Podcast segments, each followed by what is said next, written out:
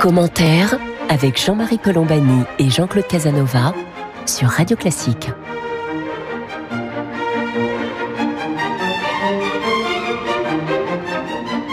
Bonjour et bienvenue dans Commentaire. Jean-Claude Casanova et moi-même sommes heureux de vous retrouver. Nous sommes aujourd'hui avec le professeur Didier Sicard.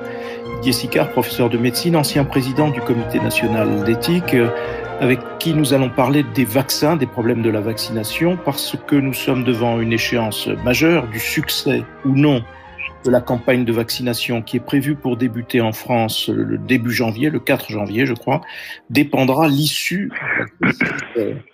donc, c'est sans doute la seule façon que nous ayons euh, de mettre fin, de mettre à l'écart le, virus, donc euh, d'en terminer avec cette crise sanitaire.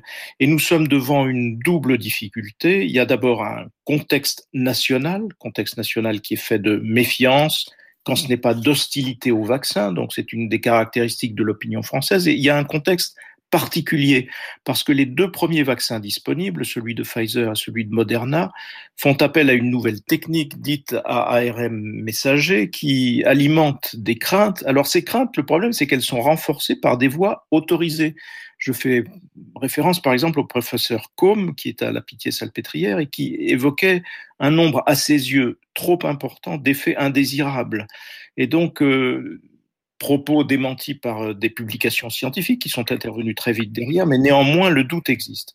Et de son côté, l'Agence européenne du médicament qui doit donner le feu vert à la diffusion de ces vaccins se prononcera sur le premier vaccin Pfizer le 29 décembre et le 12 janvier sur le second vaccin Moderna. Il faudra donc attendre jusque-là. Première question euh, que j'ai envie de vous poser, Didier Sicard, euh, pour que vous nous rappeliez un petit peu en quoi euh, ces nouveaux vaccins sont une révolution ou non et en quoi il faudrait-il s'en méfier. Alors, je vais essayer d'être euh, relativement simple, mais essayer de comprendre en quoi cette euh, innovation est tout à fait spectaculaire. Si on part de l'ensemble des vaccins, il y a quatre séries de vaccins. La première, c'est le virus atténué que nous connaissons pour la rougeole ou pour la grippe. Et c'est le vaccin que les Chinois ont utilisé euh, pour le SARS-CoV-2, pour lequel on n'a aucune information. C'est quand même très étrange. C'est un virus atténué Simplement, on prend le virus, on lui, on, le, on lui casse la figure et on, on l'injecte et généralement, bah, c'est parfaitement supporté. Mais est-ce que ça donne des effets de protection? On n'en sait rien puisque les Chinois n'ont pas communiqué ce qu'on appelle les virus atténués. Bon. La deuxième partie des, des virus, c'est qu'on prend la fameuse protéine S qui fait peur à tout le monde là sur les sur les pics du, du virus et on, on, on l'injecte avec un adjuvant. L'adjuvant, c'est pour que la protéine S soit suffisamment percutante pour le système immunitaire pour développer une réponse. Alors c'est le cas d'un vaccin en, construction américain, le Novavax, et c'est le, cas pour le vaccin en hépatite B. Ça, c'est deux sortes de vaccins qui ne sont pas utilisés actuellement en dehors du Novavax pour le, le SRAS. Le troisième, c'est euh, on prend un, virus qu'on connaît très bien. Alors, AstraZeneca l'a fait avec un virus de chimpanzé sur lequel il greffe cette protéine S. Et ça marche assez bien, un peu moins bien que le vaccin ARN, mais semble-t-il assez bien supporté. Et c'est aussi le cas de Sanofi, alors là qui se retrouve un peu le bec dans l'eau parce que Sanofi avait pris non pas un virus de chimpanzé qui ne se replique pas chez l'homme, mais un virus de la rougeole, c'est-à-dire un virus qui a 70 euh, ans, tout à fait tranquille, sur lequel il a greffé la protéine S. Le problème, c'est qu'il semble, moi j'ai eu les informations ce matin, que ce vaccin euh, est, très bien supporté, mais il semble pas être capable de déclencher chez les personnes âgées une bonne réponse immunitaire. Donc voilà les trois premiers. On a le vaccin atténué, on a la protéine S toute seule, ou bien on a le virus traditionnel sur lequel on greffe une protéine S. Alors, quelle, est la nouveauté? La nouveauté, ben, nouveauté pour l'homme, parce que ces vaccins pour les animaux, euh, les vétérinaires connaissent remarquablement ces questions. D'ailleurs, je suis toujours frappé de voir que on pose la question à des médecins alors que ce sont les vétérinaires sur les coronavirus qui sont mille fois plus compétents. Dans l'ensemble, on prend à ce moment-là l'ARN messager, c'est-à-dire qu'on le, on le cultive au laboratoire à partir du virus et on prend cet ARN messager du, virus. Et on va l'injecter avec une molécule chimique qui va mimer le virus. Et donc, cet ARN messager va court-circuiter euh, les, habitudes actuelles d'un vaccin, c'est-à-dire qu'il va arriver dans les cellules et va se mettre à faire fabriquer par la cellule les protéines, cette euh, fameuse protéine S, qui elle va déclencher le système immunitaire. Ce qui est nouveau, c'est que on, part de la de, l'antigène de, l'ARN messager et on va euh, à ce moment-là euh, demander à l'ARN messager de sécréter la protéine S qui va elle déclencher le système immunitaire. Alors que si on passait par les vaccins traditionnels, on prendrait euh, la molécule ADN, la molécule ADN dans le noyau va fabriquer une molécule ARN et ensuite fabriquer la protéine. Donc on gagne une étape, et une étape considérable, une étape, peut-être l'étape, euh, faut qu'il justifiera le prix Nobel un jour, parce que on s'aperçoit au fond qu'on peut brûler les étapes et qu'on peut aller beaucoup plus vite dans la création d'une euh, stimulation qui va déclencher une réponse par anticorps. Mais cet ARN messager, il est très fragile terriblement fragile. C'est pour ça qu'il faut le garder à moins 80 degrés. Et là, c'est même une grosse difficulté parce que moins 80 degrés, on n'imagine pas qu'on puisse faire ça dans un cabinet de, de médecins généralistes. Et donc, euh, il faut les, les, les, véritables structures réfrigérées. Et donc, il y a toute une organisation qui fait qu'à côté de l'efficacité, il y a toute une intendance particulière. Alors oui, ça, pose d'ailleurs d'immenses problèmes logistiques. De ce point de vue, d'ailleurs, on a l'exemple de la Grande-Bretagne que l'on va évidemment observer de près pour voir comment justement sont résolus les, énormes problèmes logistiques que pose l'administration de, de, ce vaccin. Donc voilà un peu un point scientifique. Jean-Claude Casanova peut-être pour poser le débat de façon un peu plus euh, politique, si j'ose dire. Jean-Claude Casanova. Oui, je n'ai rien à dire sur le plan technique. Ce qui est surprenant, c'est l'hostilité d'une partie de l'opinion à l'idée de se faire vacciner, euh, sans doute à cause de l'incertitude. Alors, qu'il y ait des médecins qui soient contre, euh, si j'ose dire, euh, déjà le corps médical avait affronté Pasteur, qui n'était pas médecin, mais qui était un génie, et il a eu une mmh. certaine difficulté à faire accepter ces vaccins. Mais il y a toujours des voix discordantes, on n'y peut rien. C'est relativement secondaire. En revanche, euh, l'hésitation de la population, elle pose un problème grave parce que si une partie importante de la population ne se vaccine pas, le, virus continuera d'agir et, c'est menaçant pour la société et pour l'économie. Donc là, je comprends mal les raisons parce que normalement, le progrès de l'éducation, le progrès de la santé publique devrait progressivement réduire et on voit en France un peu plus qu'ailleurs. D'ailleurs, on voit en France une, rébellion contre l'idée du vaccin. Je dis Jessica.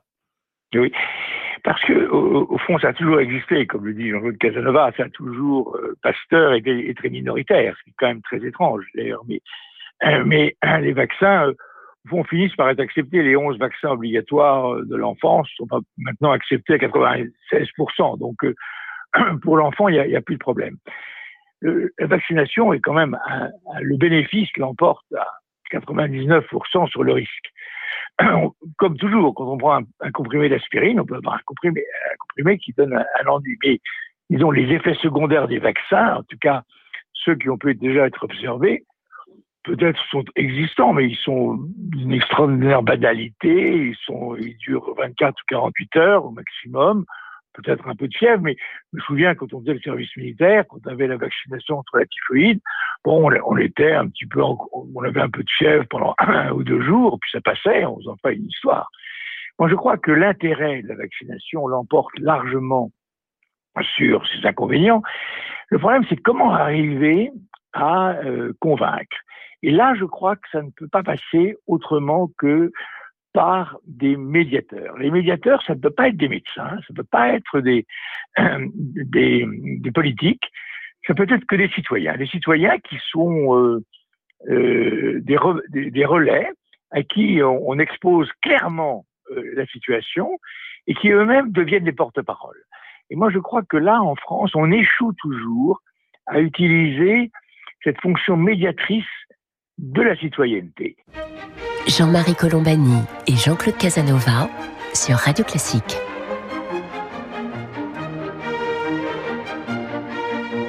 Vous écoutez Commentaire, Jean-Claude Casanova, Jean-Marie Colombani. Nous sommes aujourd'hui en compagnie du professeur Didier Sicard, ancien président du Comité national d'éthique, et nous parlons évidemment des problèmes soulevés par la vaccination. Vous évoquiez, euh, Didier Sicard, le fait que peut-être les politiques devraient se mettre en avant pour se faire vacciner parmi les premiers. Or, l'argument qui est utilisé par ces mêmes politiques pour récuser ce schéma consiste à dire, ah oui, mais à ce moment-là, on paraîtrait pour des privilégiés et on prendrait la place d'autres personnes qui en ont peut-être... Oui, ça, ça me paraît, alors là, l'argument c'est un argument fallacieux, mais c'est vrai que c'est euh, en permanence un argument en appelle son contre-argument et qu'on est un petit peu enfermé dans ces, dans ces débats. Sur, euh, je vous ai juste revenir d'un mot avant qu'on termine cette conversation sur euh, le, le, plan français de, de, de vaccination. Peut-être un mot sur ce que l'on vient de dire, Jean-Claude Casanova, avant de, de, demander à Didier Sicard comment il juge le dispositif prévu en France pour cette vaccination. En, en ce qui me concerne, je suis réservé sur l'idée de faire, de faire appel à une troisième autorité. On a essayé de faire ça pour l'écologie, la Convention, et ça m'apparaît comme un système de manipulation, puisque ceux qui sont décisifs sont ceux qui manipulent les 100 personnes prétendument tirées au sort, et ça dévalorise les autorités scientifiques et ça dévalorise les autorités politiques. Alors je crois que bon, il faut affronter certaines difficultés, donc il faut que les autorités acceptent d'avoir de l'autorité et ne se défaussent pas perpétuellement en disant ah vous ne m'aimez pas mais je vais chercher quelqu'un que vous aimerez. Non, le, le système démocratique n'est peut-être pas parfait, mais c'est le c'est le système que nous avons et aucun système ne peut le, ne se peut le remplacer. Donc il faut simplement que les autorités politiques et les autorités scientifiques et les autorités médiatiques et intellectuelles qui ont une responsabilité. Je suis très frappé en regardant les émissions de télévision. Euh, ces prétendus panels sont souvent composés de gens totalement incompétents et totalement, euh, totalement incapables. Et donc, donner la parole en permanence à des gens qui disent n'importe quoi n'est pas non plus une façon d'affirmer une prétendue autorité médiatique ou autorité journalistique. Vaste sujet, en effet. Didier Xicard, donc, euh, on voit que la Grande-Bretagne a déjà commencé. On a l'impression que l'Allemagne aussi s'est bien préparée. Nous-mêmes, on a un petit peu le, malheureusement l'épisode des masques qui fait douter qu'on sera au rendez-vous sur le plan logistique et ainsi de suite. Comment regardez-vous la façon dont la France, justement, se prépare ou s'est préparée à cette campagne de vaccination qui va s'étaler progressivement, j'allais dire, tranche par tranche moi, je crois que elle n'a rien d'original, elle est, elle est logique, parce que d'abord, on ne peut pas vacciner 66 euh, millions de Français pour des raisons techniques euh, en un mois. Et donc, commencer par protéger euh, les plus âgés, le personnel soignant, et ce qui va être intéressant d'avoir comment le, corps médical va réagir. Moi, je, je pense qu'il va accepter, j'espère, parce que j'imagine mal que le corps médical va se révolter. Et quand on aura vacciné les personnes âgées, euh, les, les, personnes un peu moins âgées, le corps médical, les corps soignants, et puis toutes les personnes qui, de par leur métier, sont continuent à être à un risque d'exposition supérieur à la normale. Et puis enfin, euh, en, en, fin de course, bah, le, reste de la population. Mais euh, oui, moi je crois que ça me paraît logique d'avoir des, des étapes et qui permettront peut-être euh, d'avoir euh, une confiance qui naîtra à mesure que la vaccination se diffusera. Euh, là où peut-être je suis pas tout à fait d'accord avec Jean-Paul Casanova, c'est que par exemple avec euh, Jean-François Delfrécy, président du Conseil scientifique, euh, euh, on en avait parlé, il était d'accord pour regretter qu'on n'ait pas utilisé les citoyens pour le masque. Parce que quand on est chauffeur routier, quand on est nonagénaire, quand on est aide-soignante, quand on est étudiant, la position, le masque n'a pas la même signification. Donc, si on avait eu des citoyens qui expliquaient aux gens comment on porte un masque et, ben, Je pense qu'on n'aurait pas eu ces drames. Si on avait eu les masques au début, on ne les a pas eu, mais après, on n'aurait pas eu cette désinvolture et cette incompréhension sur la signification du masque. Moi, je, crois que euh, nous sommes dans un dans une république qui a, toujours confiance, enfin, toujours fondé sur l'autorité de l'État et qui se méfie toujours des relais citoyens. Peut-être que voilà, mais peut-être que moi je rêve et que je, mais euh, moi je serais assez confiant si euh, euh, un maire réunissait ses ouailles, écoutait un peu les, protestations et avait lui-même un peu travaillé et était capable de bah, bah, tous les maires seraient pas pareils, mais au moins d'apporter une, une contribution positive. Moi, je, je pense qu'il ne faut pas trop être défaitiste dans ce plan. Enfin, peut-être que je suis un doux rêveur. Voilà, en tout cas, on va terminer sur cette note de, rêverie, peut-être. Euh, merci à vous, euh, Didier Sicard, de nous avoir accompagnés aujourd'hui sur cette question de la vaccination vis-à-vis -vis de laquelle une partie de la population française est plus que réticente, et vous nous avez plutôt conduit à penser que les vaccins qui étaient en train d'arriver sont des vaccins sûrs et que donc il faut euh, euh, sans tarder engager la campagne de vaccination. Merci à vous toutes et à vous tous de nous prêter attention. Jean-Claude Casanova et moi-même vous donnons rendez-vous samedi prochain pour une autre édition de commentaires.